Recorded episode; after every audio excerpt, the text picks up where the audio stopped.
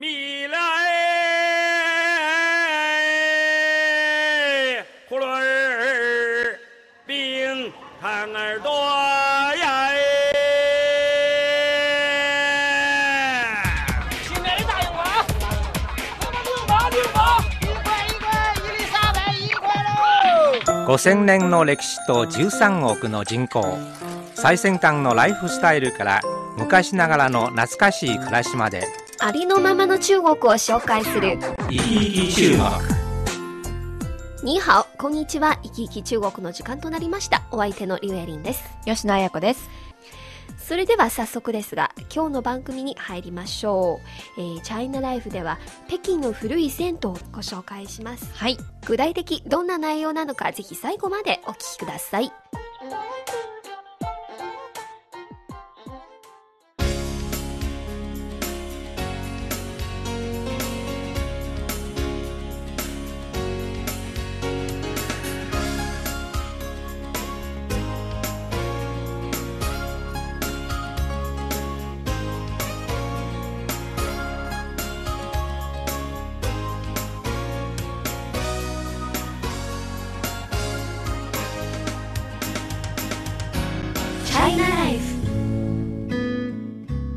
吉野さん、えー日本では銭湯は一般的ですよね。では、北京で銭湯見たことありますか？うん、映画ではありますけれども、でも実際はないですね。あの、はいあるんですか、そもそも。あ、ありますよ。実は北京市のあの南に円と書く南園にはね、うんえー、双心堂総光堂という銭湯があります。この銭湯は1916年に開業したことで、えーすでに95年の歴史があります。すごいですね。1916年というと、民国時代ですね。そうですね。ははいい。。今でも営業してるなんて本当にすごいですね。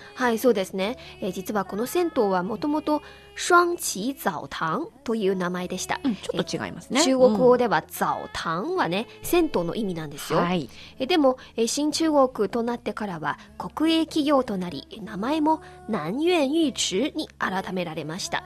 そして2004年、ついに個人経営の、えー、双心堂総光堂となりました。はい、この100年近くの歴史を誇る銭湯なんですが、まさに北京の歴史ですね。うんですねえーでも、エリンさん、私のイメージではね、はい。中国の方はあんまり銭湯を利用する習慣がないと思うんですけど、はい。今はあのマンションにもバスルームがありますしねシャワー浴びますよね。そうですそうです、はいこの銭湯を利用している人たちっていうのはどんな人たちなんですか？そうですね。あの、実際に今利用しているのはほとんどは年配の男性なんです。なるほど、うん、え彼らはね、いつもお湯に浸かりながらおしゃべりをします。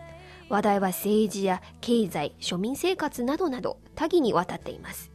えー一部の常連客にとって、ここに来るのが日課のようです。今年70歳の馬宝山さんは毎日のようにバスに乗ってこの銭湯に来ています。自宅にもバスルームがありますけど、銭湯でお友達とおしゃべりをするのはストレスを発散し、生活に欠かせないレジャーですよ、と馬さんが語ってくれました。なんだか楽しそうですね聞いてるとねねまあ、だから毎日利用している、まあ、ところで毎日利用しますから入場料はどのぐらいなんでしょか？そううですね。あのー今年の春節からはね、入場料は8元となりました。今年の春節の前は5元でしたよ。安かったね今は8元ですが、あの、日本元の100円程度ですね。はいお風呂のほか、漢方のマッサージや足つぼマッサージ、サウナなどのサービスもありますが、えこちらの料金は別です。まあ、日本円で100円と言いますとそれほど高くはない。そうですね。でも北京では水代って安くはないですけれども、はい。このような値段で経営はしていけてるんでしょうか？そうですね、まあ、経営者のあのユウさんの話では今毎日200人ほどのお客さんが来るそうです1日の営業収入は1000元ぐらいで、はい水代や電気代ガス代を除けば収益はほとんどないしそうそうですよね経営は非常に厳しいということなんですよね。しかし、せっかく100年近くも営業し続けた老舗ですから、どうしても続けていきたいと考えたユウさんは、えーこの古い銭湯は北京市政府の無形文化財の申請に出しました。もし無形文化財に登録されたら、えー銭湯の経営難も解決できるだろうと思ったのです。なるほどゆうさん頭がいいですね。はい。まあただ指定はされていなくとももうやっぱりこれはねすでに文化財ですよね、はいそうですね。んぜひ若い人もね目を向けてほしいですね、はい、えー北京暮らし。以上、北京の古い銭湯、双心堂総行動を取り上げました。一曲お届けします。莫文蔚カレーモックの洗澡時唱的歌お風呂の歌聞いていただきましょう。承诺只唱到一半，然后越来越勉强，好像什么跟什么，谁的词写的那么长，管它美满或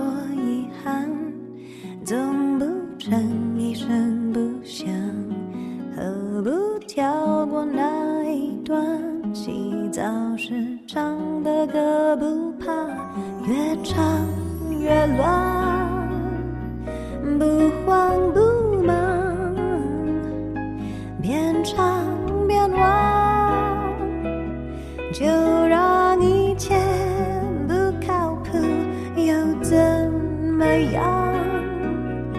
谁知道那一字一泪是否夸张？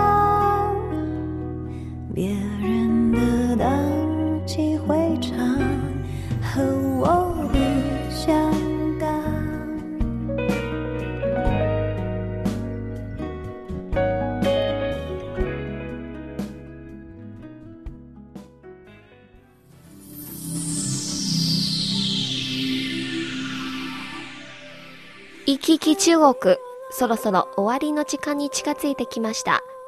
この番組をお聞きになって何かご意見やご感想がございましたらぜひメールやお便りをください。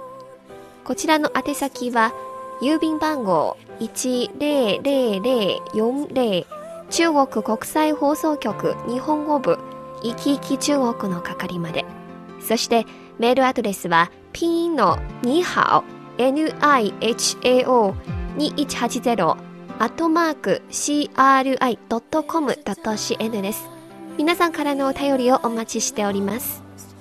それではまた来週お会いしましょう。さようなら、再见。